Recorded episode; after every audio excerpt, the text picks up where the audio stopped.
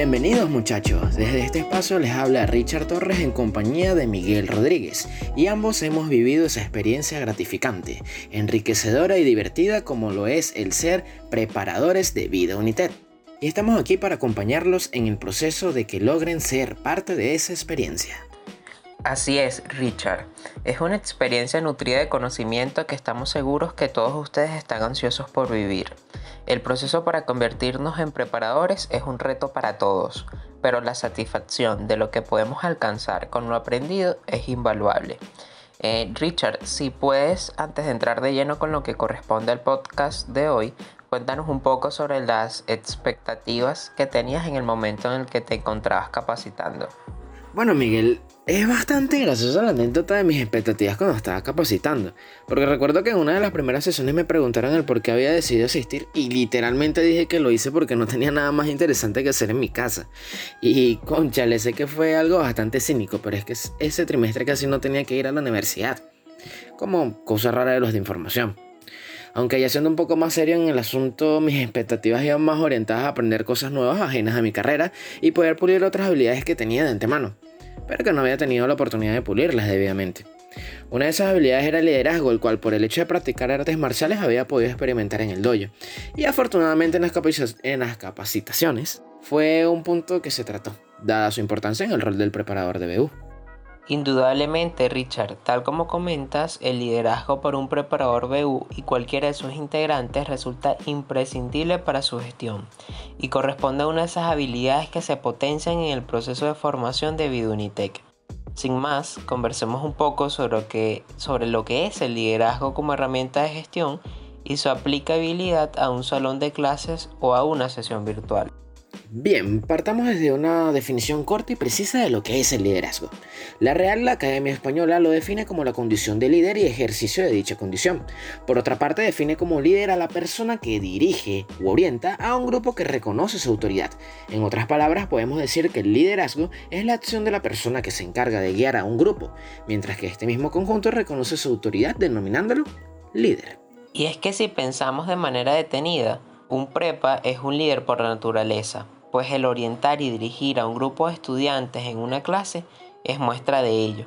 Adicionalmente, las oportunidades de acción y actividades internas como externas que se desarrollan en el equipo ubicarán a sus, a sus integrantes en espacios y circunstancias que ameritan la resolución de problemas y es cuando el liderazgo se vuelve realmente clave para todos. Claro, es una habilidad que sin duda tiene una presencia enorme en el día a día de cada prepa y que también se puede extrapolar a otros aspectos de su vida, como por ejemplo en el caso que mencioné hace unos momentos de las artes marciales. Se le puede sacar un provecho enorme en diversas situaciones si se tiene el suficiente ingenio para esto. Sin embargo, surge una cuestión aquí que se debe tener súper en cuenta y es que ser líder no es igual a ser un jefe. Actualmente se habla mucho sobre la diferencia entre jefe y líder y si bien es cierto que de primera mano ambos roles se muestran como autoridades, la distinción radica primordialmente en las prácticas que utiliza cada persona en una posición de poder para alcanzar determinados objetivos. Un líder se caracteriza por gestionar a su equipo con empatía, carisma e interés genuino por el bienestar de su gente.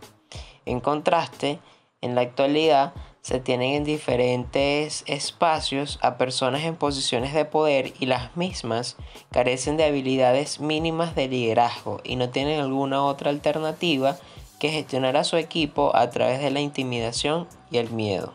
Estos últimos que mencionas vendrían siendo los jefes, personas las cuales nos toparemos en algún momento de nuestras vidas y en ese caso podremos confirmar la abismal diferencia que hay entre la manera en que nos pueden influir ellos y en la que lo puede hacer un líder hecho y derecho. Es importante, muchachos, que eviten a toda costa el convertirse en esos jefes que parece que su único propósito en la vida es sacar de quicio a sus subordinados.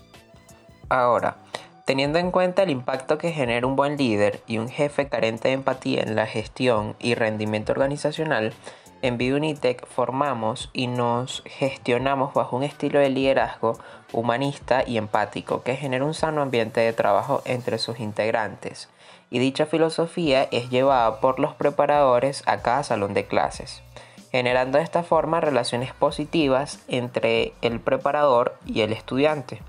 El objetivo es impactar positivamente en la vida de otros. Esa es la satisfacción más grande que les brindará Vida Unitec. Exactamente. El impactar positivamente en la vida de otros es el objetivo principal del líder y para poder lograrlo debe contar con una serie de habilidades fundamentales.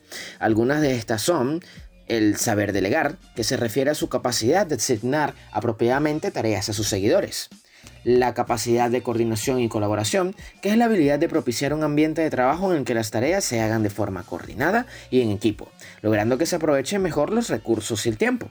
La planificación estratégica, que consta de su destreza en la elaboración de una ruta en base al estado actual de la organización, sus seguidores y los recursos disponibles, con el fin de alcanzar, evidentemente, los objetivos planteados y la habilidad comunicativa, que viene siendo en otras palabras su desempeño a la hora de comunicarse con las personas de su entorno. Adicional a lo que comentas, Richard, un líder también debe tener las siguientes habilidades que al final facilitarán su gestión y funciones. Primero, empatía. Es esa capacidad del líder de sentir lo que sienten los demás para gestionar de manera adecuada a su equipo teniendo presente el espectro emocional de cada uno de sus integrantes. Segundo, motivación e inspiración. Hace referencia principalmente a esa habilidad de motivar e inspirar a sus subordinados, con el fin de que su trabajo tenga un rendimiento superior. Es preciso mencionar que un líder sin empatía y carisma es incapaz de motivar e inspirar a su gente. Tercero, compromiso. Un líder está siempre comprometido en las buenas y en las malas con su labor, tanto en la organización como en su respectivo equipo de trabajo. Esto con el fin de cumplir con los objetivos que se le hayan planteado. De cuarto punto tenemos lo que viene siendo la resolución de problemas y esto hace referencia a la facilidad que tiene una persona, en este caso un líder, para resolver los distintos problemas que puedan presentarse en su entorno. Y como quinto y último punto tenemos la resiliencia, ese concepto traído de, la física a lo que viene siendo las relaciones humanas. Es la capacidad del líder para sobreponerse a situaciones adversas y recuperarse rápidamente de ellas y sacar el mejor provecho de cada una. Tal como comentamos, un líder amerita de las habilidades mencionadas, ¿sí? Sin embargo, debemos entender que el liderazgo es tema de relaciones humanas y las mismas son dinámicas. En tal sentido, lo que nos puede ser útil hoy para gestionarnos como equipo y como personas, quizás para mañana no lo sea. Es por ello que un buen líder debe contar con capacidad de adaptación, conocimiento y perspicacia para saber cuál es el mejor camino para su gente. También es relevante acotar que así como hay diversas habilidades que posee una persona con el rol de líder, esta puede manifestarse como tal a través de uno o varios estilos de liderazgo en concreto. Los más habituales entre estos son el liderazgo delegativo. Es un estilo no autoritario que se fundamenta en la teoría de que los seguidores con mucha experiencia, entrenamiento y motivación requieren menos supervisión de parte del líder para ser productivos. Este es un tipo de liderazgo que en lo personal tuve la oportunidad de emplear en repetidas ocasiones durante mis clases. Más que nada su utilidad se nota con los estudiantes que logran asimilar con mayor facilidad el contenido y pueden empezar a trabajar sin necesidad de mucho seguimiento. Por otra parte tenemos el liderazgo autocrático. Este estilo permite que los líderes tomen decisiones y fijen las directrices sin la participación del grupo. Es decir, en este tipo de liderazgo el poder se concentra solo en el líder, que es quien se encarga de dar órdenes directas y que deben ser obedecidas en cualquier caso. Este es el que más se utiliza en una clase, dado que en esencia como prepas impartimos el contenido y asignamos la tarea sin que el estudiante tenga una mejor alternativa que cumplir. Esto debido a que las actividades están previamente asignadas por área y no suelen estar sujetas a modificaciones. También tenemos el liderazgo democrático, en el cual el líder que emplea este estilo en particular destaca por crear entusiasmo entre sus seguidores al priorizar la participación de todo el grupo. El líder incentiva el diálogo entre ellos para tomar en consideración las opiniones de todos en general, aunque la decisión final la toma él. Este estilo es bastante funcional a la hora de conectar con los estudiantes y en retrospectiva sirve como puente para el estilo anterior. Si se apoyan de sus estudiantes pueden obtener un excelente feedback que los ayuda a mejorar en sus clases y su interacción con el grupo. Siguiendo con lo que conversamos, Richard, tenemos el liderazgo transaccional. El liderazgo transaccional se fundamenta en transacciones, o dicho en otras palabras, en procesos de intercambio entre el líder y sus subordinados. Estos últimos reciben premios por su desempeño laboral y el líder eh, se beneficia porque ellos cumplen con las tareas. Teniendo en cuenta lo comentado sobre el estilo de liderazgo expuesto, se podría decir que el reconocimiento del esfuerzo que muestran nuestros estudiantes en un salón de clases debe ser reconocido. El practicar dicha estrategia generará sin duda cierta relación de confianza basada en el respeto que puede ser provechoso para dirigir el grupo. Por otro lado tenemos otro estilo de liderazgo que corresponde al liderazgo transformacional. Los líderes de este estilo emplean niveles altos de comunicación para conseguir los objetivos y aportan una visión de cambio que consiguen transmitir a sus subordinados. Como todos sabemos, chicos, la educación de por sí es un factor transformador y el más grande deber que ustedes tendrán con sus estudiantes será el brindar oportunidades, conocimientos y condiciones para que los mismos se conviertan en diferentes y mejores personas al egresar del programa. Es importante que tengan en cuenta que pueden usar más de uno de estos estilos de liderazgo. Debido a esto fue que tratamos de ejemplificarles en cuáles situaciones tienen mayor relevancia. Ya queda de parte de cada uno adoptar los que mejor les resulte en base a sus habilidades y al grupo que se les asigne. Miguel, ya viene siendo momento de concluir con el episodio. ¿Qué te parece si nos cuentas un poco de tu experiencia con el tema? El liderazgo, chicos, es imprescindible para todo prepa. Desde mis inicios en el equipo como estudiante BU, podía notar esas capacidades de dirección de mis preparadores en aquel entonces, quienes ante problemas y condiciones conseguían mantener el grupo de estudiantes bajo control y resolver problemas que en su mayoría eran inesperados y realmente difíciles de imaginar previo al inicio de una sesión.